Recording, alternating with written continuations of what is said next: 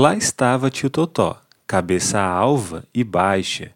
Tio Totó ouviu passos, viu pés magros, poeirentos e ágeis debaixo de seus olhos. Adivinhou o dono, pediu a Maria Nova que não falasse nada. Eu sei, mas alguns se foram. Vou contar para você como aqui cheguei. Totó e Negatuína vieram caminhando para a capital. Não tinham pressa para chegar.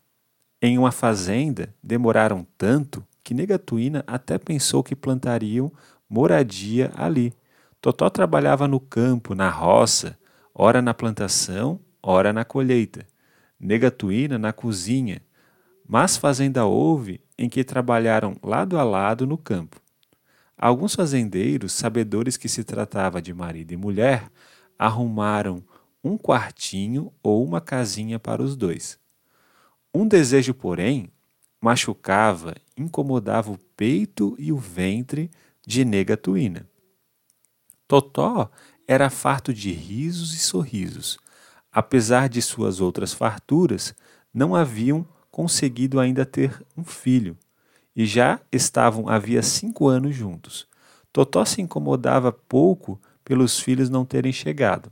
Trabalhava, juntava dinheiro, chegaria à cidade e compraria um barraquinho. Os filhos viriam então. Não se atormente não, Negatuína, os filhos estão a caminho.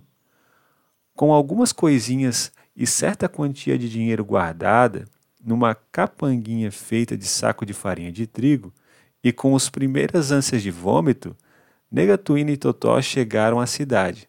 Era um tempo feliz para ele, uma vida tão nova e sonhos tão grandes que ele esquecera um pouco as dores passadas. Nunca contou a Negatuína que um dia tivera mulher e filho. Nunca contou que o rio levara, levara tudo de roldão ele só viria a repetir essa história anos e anos mais tarde para as duas Marias.